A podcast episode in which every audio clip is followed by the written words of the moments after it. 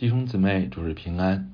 今天我们要来思想的经文是《民数记》第十八章，祭司和利未人的职责，以及上帝为供应他们的生活所做的安排。啊，让我们先一同祷告。千大巴天父，祝我们仰望您，祝我们祈求您保守我们在各处的聚会都能够平安，都不被搅扰，并且都经历圣灵的同在、圣灵的感动。主要我们仰望您。求您解开您自己的话语啊，用您的话啊，您亲自用您的话来安慰我们，也来指引我们前面的道路。主要我们仰望您与我们同在，这样的祷告祈求奉主耶稣基督的名，阿门。呃，在我们今天分享的这一段经文前面啊，记载的是可拉大贪亚比兰的叛乱，可拉排在叛乱首领的第一位。啊，所以叛乱者被称为是可拉一党，而可拉啊就是利未族的人啊，并且很多利未人也随从啊参与了这场叛乱。那摩西啊明确的指出，他们叛乱的原因就是不甘于服在祭司之下，企图获得更高的地位。啊，摩西对可拉说：“啊，利未的子孙呐，你们听我说啊，以色列的神从以色列。”呃，会啊，会中将你们分别出来，使你们亲近他啊，办耶和华账目的事，并站在会中面前替他们当差。耶和华又使你和你一切弟兄立位的子孙一同亲近他，这岂为小事？你们还要求祭司的职任吗？你和你一党的人聚集是要攻击耶和华，你们这立位的子孙擅啊擅自专权了。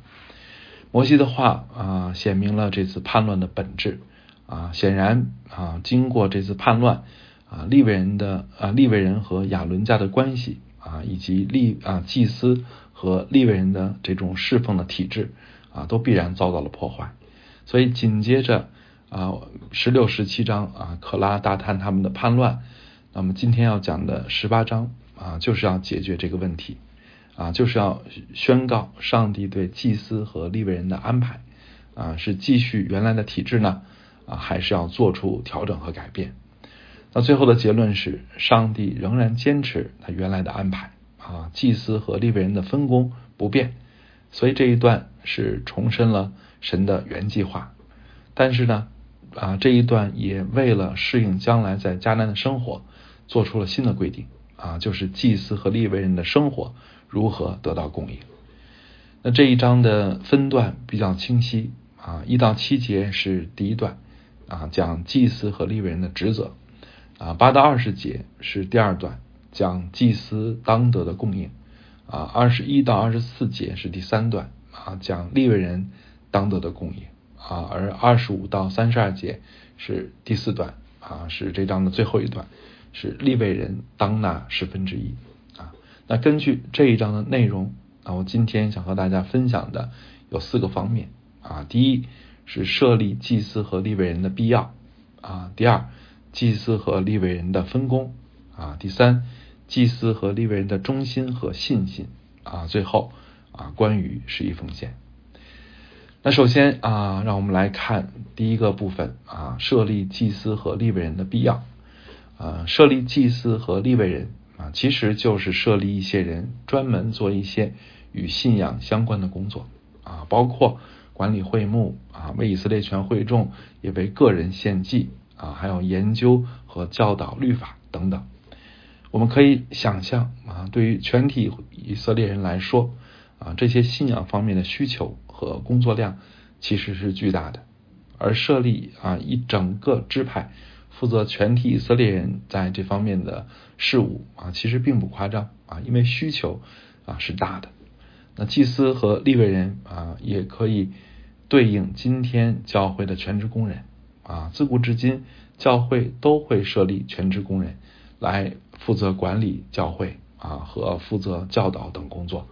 那即使是主张平信徒接祭司的新教，也普遍设立全职的工人。啊，我还没有见过一个稍微有点规模的教会没有全职工人。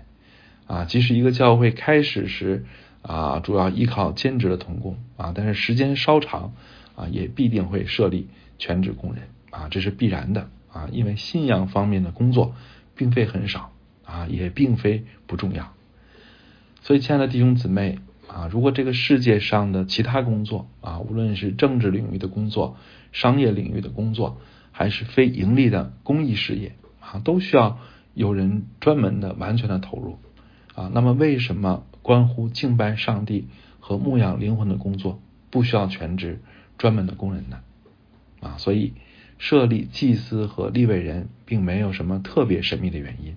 而是因为这个社啊，这是一个社会，尤其是一个以神为中心的社会啊，或者说是一个以神为中心的群体所必须的啊。如果我们认为教会没必要设立全职工人啊，其实就说明我们觉得教会没必要组织严谨啊，也说明我们啊自信单靠自己足以和神亲近啊，足以生命成长啊。我想这样的态度是对自己过于乐观了。啊，也是过于个人主义了。所以神在过去呼召祭司和立位人是必要的，啊，是满足神儿女的生命必须的。啊，同样道理，啊，神在今天呼召全职的工人，无论是教师、牧师、传福音的，还是执事、行政同工，也是必要的。啊，他们的服饰也是这个时代神儿女不可或缺的。而今天愿意全职奉献的人却是少的。啊，至少在我看是和这个世代属灵的需要不匹配的。啊，求主怜悯我们的时代，求主发出呼召，啊，求主赐下使命，求主兴起工人，满足这个时代灵魂的渴求。那第二个方面啊，我们来分享祭司和利未人的分工。啊，虽然祭司和利未人都是全职工人啊，但是明显祭司和利未人的分工不同，地位也不同。啊，似乎祭司的地位更高、更荣耀，收入也更多啊！其实这就是可拉伊党啊叛乱的根本原因啊！他们不服自己在地位、荣耀、收入上低于祭司，但是摩西却指出啊，以色列的神从以色列会中将你们分别出来，使你们亲近他，办耶和华账目的事，并在会众面前替他们当差。耶和华又使你和你一切弟兄立位的子孙一同亲近他，这岂为小事？啊，又说你们这立位的子孙擅自专权了。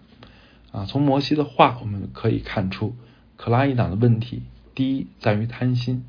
啊，无论他们说的有多冠冕堂皇，啊，其实他们是不满足自己已有的，啊，更是不服上帝对他们的安排。其次，他们是通过叛乱的方式达到目的。而不是按着神设立的秩序解决问题。那今天神在，那么今天神对工人的呼召已经不再受血统的限制啊，但是工人之间的恩赐、职分、影响力啊，仍然不可避免的存在差异。所以今天的教会工人仍然面临着和立位人同样的考验啊。我们是不是会嫉妒比我们更有恩赐的同工呢？啊，我们是否会不服啊、不满上帝把我们安排在一个似乎不起眼的服饰岗位上呢？啊，我们又是否也有冲动啊，要通过哪怕分裂教会啊，也要啊这个得到自己想要的呢？啊，真正的属灵啊，必然包括四个特征：第一，寻求神的呼召和使命，而非被利益驱使选择服饰啊，不是为了这个挣钱，不是为了吃饭。对，不是为了啊这个谋求什么社会地位啊，这是错误的啊服饰的出发点。对，服饰应当是寻求，应当是出于神的呼召和使命啊。其次啊，属灵的人能够正确认识自己啊，能够准确的认出神带领自己人生道路的那个记号、那个线索啊，而不是自我感觉良好啊，也不是自我感觉属灵啊。第三。啊，属灵人能够按照神设立的秩序，稳步的进入服侍岗位，而不是不按规矩啊自封自立。那第四啊，属灵人无论在哪方面服侍神，都常常感到的是责任重大啊，甚至是恐惧战惊，而不是总感觉大材小用，好像被神委屈啊，被神亏待了。所以，亲爱的弟兄姊妹啊，盼望大家都能够羡慕善功。啊，并且是真的羡慕服饰本身啊，真的只在乎上帝的喜悦，而不是在乎人的肯定、尊敬和物质的好处啊。如果是那样，我们的服饰就不是真的服饰啊。如果是那样啊，这样的服饰在神那里也毫无纪念啊，甚至要招致审判。第三个方面啊，我们来看祭司和利未人的忠心和信心啊。祭司和利未人的忠心和信心主要体现在三个方面啊。第一个方面就是专心。所谓专心啊，就是我们前面所讲的全职侍奉啊，全职服侍啊。上帝总需要有一些人把神家的事作为他们全部时间和精力投入的工作啊。在旧约，这样的人就是祭司和利未人，而今天啊，就是牧师、宣教士啊、教师啊和其他的全职同工啊，能够专心全职侍奉神，需要信心啊，因为神没有分给利未人。和祭祀土地作为产业，但其实神并不是亏待他们，而是为了让他们不被种地啊等等其他的工作分心啊，而可以专心的服侍啊。所以神不分给他们土地，是为了专心啊，是为了让他们专心的服侍啊。但是神呢，其实也没有不顾他们啊。神对祭司对利未人的生活啊，其实是有安排的。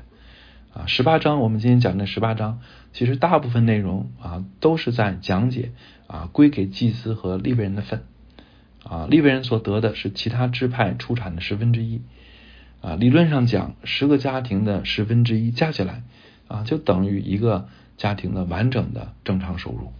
所以十二个支派啊，不是不是十个，是十二个支派供应一个支派，其实应当是富富有余的。而祭祀的收入呢？啊，也不仅是啊，不仅包括立位人的十分之一啊，其实还包括祭物没有焚烧的部分啊，以及投生的和出属的啊，其实数量是相当可观的。所以，上帝并非不顾他的仆人啊，而是做出了妥善的安排啊。但是，被呼召的工人啊，还是需要信心啊，需要信心啊，才敢回应神的呼召啊。因为你信心小的话，你总会觉得啊，好像自己种地啊，或者自己做生意更可靠啊，靠奉献生活好像不保险啊。其实这个真的是误区啊，是就是信心小，但是个信心的误区啊。因为种地难道不需要神的帮助吗？做生意难道不需要神给好机会吗？啊，种地不需要神这个保守一个天气吗？啊，保守你不受蝗啊蝗灾、旱灾、水灾吗？对，其实没有什么事情。啊，是不是离得开神的啊？没有什么事情是离得开神还能够有好结果的啊！其实一切的背后啊，都有神的保守啊！一切的成功的背后都在于上帝的祝福，对啊！所以啊，但是人就是容易有这样的误区啊，就是好像能够自己啊直接啊种地或者做生意啊更保险一样啊，但其实这是啊不合理的啊，这么想是不合理的啊。但是另一方面呢，啊，神的旨意成就啊，不仅需要被呼召者的有信心啊，也需要会众有信心啊，因为奉献是由会众而出啊，如果会众没有信心啊，就会使神的仆人缺乏啊。在以色列历史上，以色列灵性软弱的典型表现就是不守安息日啊，以及不纳当奉献的十分之一。结果就是利未人和祭司不得不离开服侍的岗位啊，圣殿也难免破败荒凉。所以，亲爱的弟兄姊妹啊，我们今天啊，觉得教会的全职工人够多吗？啊，神的家需要更多专心服侍的人吗？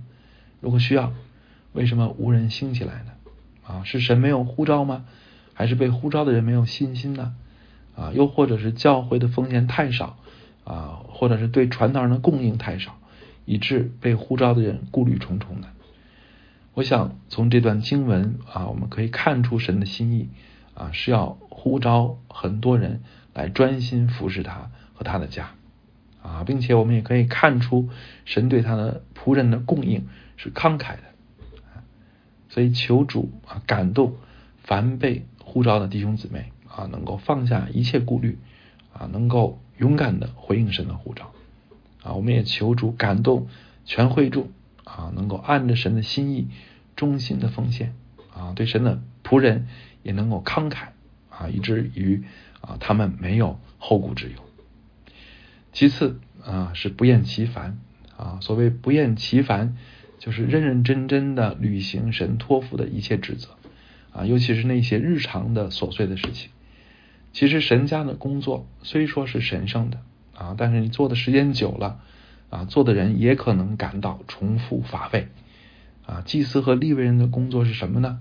其实大多就是重复的打扫、搬运、屠宰、献祭等等啊。如果不是出于对神的真实的信心啊，以及常常经历神的同在，那么这些重复的琐碎的工作，真会成为人无法承担的重担。今天有一个词叫做职业倦怠啊，其实传道人也可能会出现这样的啊职业倦啊倦怠的情况啊，即使是讲道，有时候传道人也会感到灰心啊，感觉是在重复啊，所以谁是神忠心的仆人呢？啊，就是那些对神家里一切看上去重复又琐碎的工作不厌其烦的人，而这样的不厌其烦就是忠心。啊，也必定出自持续保持的啊与神的美好的关系。啊，我特别的钦佩和羡慕那些几十年如一日啊，始终对自己讲的道有信心啊，对每一次分享都认真准备啊，也对每一位弟兄姊妹都认真接待的这样的牧者啊，求主帮助我们这些做神仆人的啊，都与神建立并且保持活泼的关系。啊，以至于我们能够始终如一的、认真的对待每一次的服饰，啊，认真的接待每一位肢体，啊，认真的完成每一件小事。求主赐我们坚定的信心和不厌其烦的忠心。那第三啊，这个祭司里边的忠心和信心的体现就是勇敢啊，就在于勇敢。所谓勇敢啊，就是面对强大的势力。无论是政权还是民意，神的仆人都能够坚定的持守神的命令啊，坚持真理，绝不后退，绝不妥协。那十八章的第一节啊，耶和华就对亚伦说：“你和你的儿子，并你本族的人，要一同担当干犯圣所的罪孽啊！你和你的儿子要一同担当干犯祭司职任的罪孽啊！意思是祭司要承担神所立的规则被破坏的职责。”啊！但是祭司啊，凭什么啊？他有什么能力来捍卫神所设立的规则呢？啊，亚伦家是一个家族啊，如果整个立位支派起来造反，他如何的对抗呢？啊，如果国王不听祭司的话，祭司又有什么力量对抗君王呢？啊，很显然，神所要的不是祭司组织军队啊，靠着军师的或者政治的力量对抗君王和群众。而是只要他的仆人啊，把真理勇敢的宣告出来啊，只要他的仆人在人的面前不屈服啊，也不配合人的错柄啊，这个就可以了啊，这样就是在神面前尽忠了。而能如此的尽忠啊，其实也必须拥有极大的勇气在这方面，圣经给我们树立了很多正面的榜样，嗯，例如。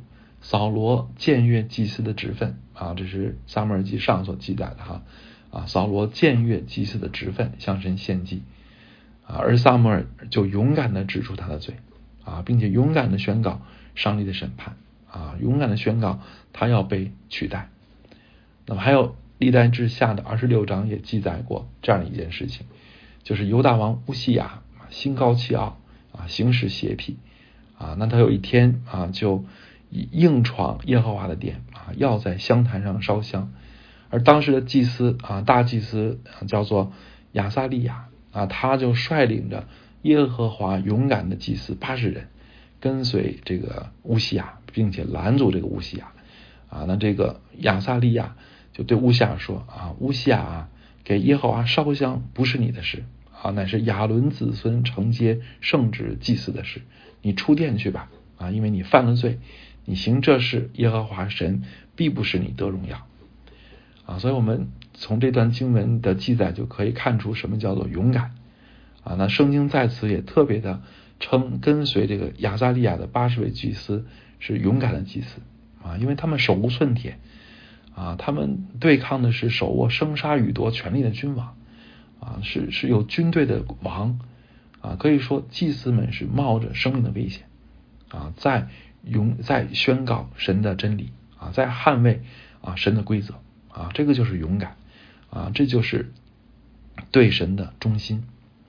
而另一方面呢，圣经也给我们看到很多失败的例子啊，软弱的例子啊，可耻的例子啊，例如亚伦自己就曾经迫于以色列百姓的压力，制造了金牛犊啊，还有列王记下也记载啊这样的一件事情，就是犹大王亚哈斯啊，他在大马士革啊去迎接亚述王的时候啊，就在大马士革看到一个外邦的祭坛。啊，他就让人画下这个外邦祭坛的样子，啊，拿回耶路撒冷让祭司照做。而圣经也清楚的记载了当时的祭司啊，叫做乌利亚啊，就好像刚才我们念的那段经文啊，那个勇敢的祭司啊，叫做这个什么呀？我看看啊，对，叫做啊亚撒利亚啊。所以这两个人亚撒利亚和乌利亚啊，都是在圣经当中被明确记下名字的。啊！但是那个亚萨利亚多么的勇敢，而这个乌利亚呢？啊，他也是有名的啊，被记在圣经当中了。但是他所做的是积极的配合啊，这个啊亚哈斯王的这个错误的行动啊，这个甚至可以说是亵渎的行动啊。那他是积极的配合啊，在亚哈斯还没有回来之前啊，就造好了这个外邦样式的祭坛，对并且。完全的服从亚哈斯的命令啊，把这个真正的祭坛搬走，用这个外邦的祭坛来代替耶和华真正的祭坛。所以我们想啊，这样的大祭司啊，上帝为什么让他也有名呢？啊，这样的大祭司，上帝对他是怎么评价呢？所以，亲爱的弟兄姊妹，谁是忠心的仆人啊？谁是背叛神的呢？啊，谁是神所喜悦的啊？谁又是可耻可悲的呢？而成为神忠心的仆人，最需要什么呢？就是勇敢啊！就是在政权和世界的潮流面前，不怕持守真理啊，不怕宣告真理的人。亲爱的弟兄姊妹啊，教会被称为真理的柱石和根基，而教会持守的真理，其实从古至今都无时无刻不在承受着来自政权和仁义的双重侵蚀。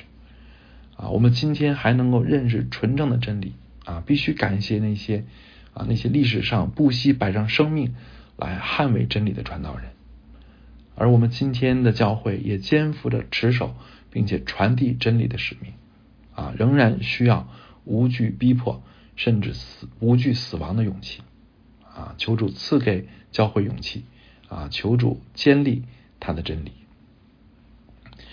啊，最后我们再来看啊，思想一个问题啊，就是十一奉献的问题啊。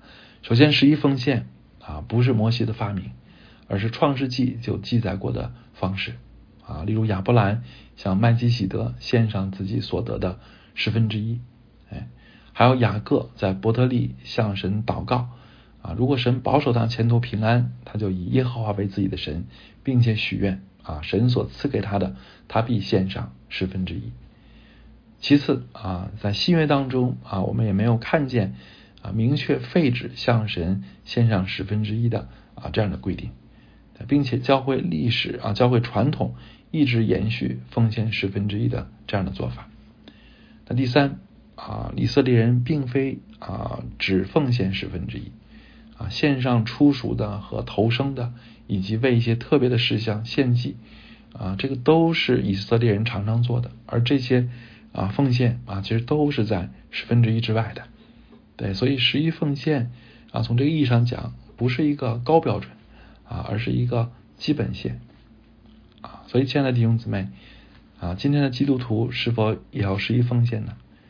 那根据我刚才的这个三方面的分析啊，结论应该是仍然要啊。如果你是能够十一奉献的基督徒啊，如果这个奉献是心甘情愿的，那么应当感恩。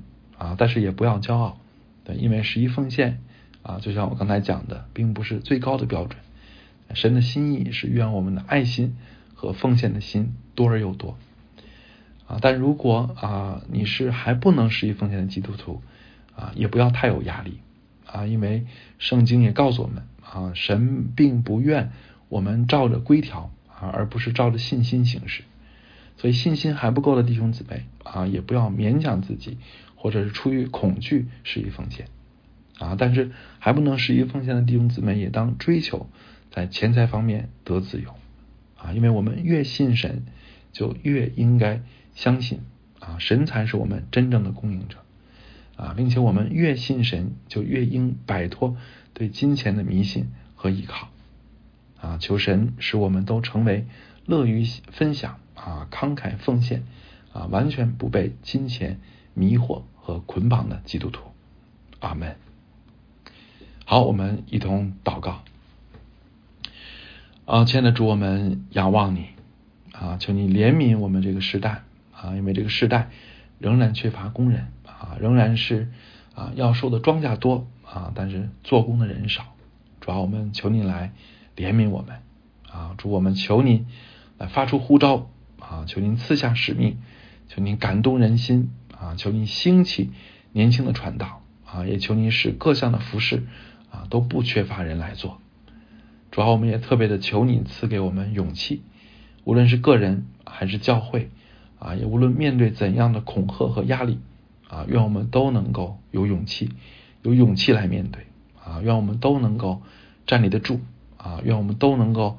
啊，在这样的压力面前，啊，在这恐吓的面前，我们能够荣耀神，而不至于羞辱主的名。啊，祝我们啊仰望你，我们也求你，使我们能够胜过对钱财的贪恋和依靠。愿我们相信神才是我们真正的供应者。啊，也愿我们知足，愿我们能奉献。啊，愿我们不做马门的奴隶。啊，愿我们能够真的成为神啊自由的儿女。主啊我们仰望您，我们如此祷告祈求，是奉主耶稣基督的名，阿门。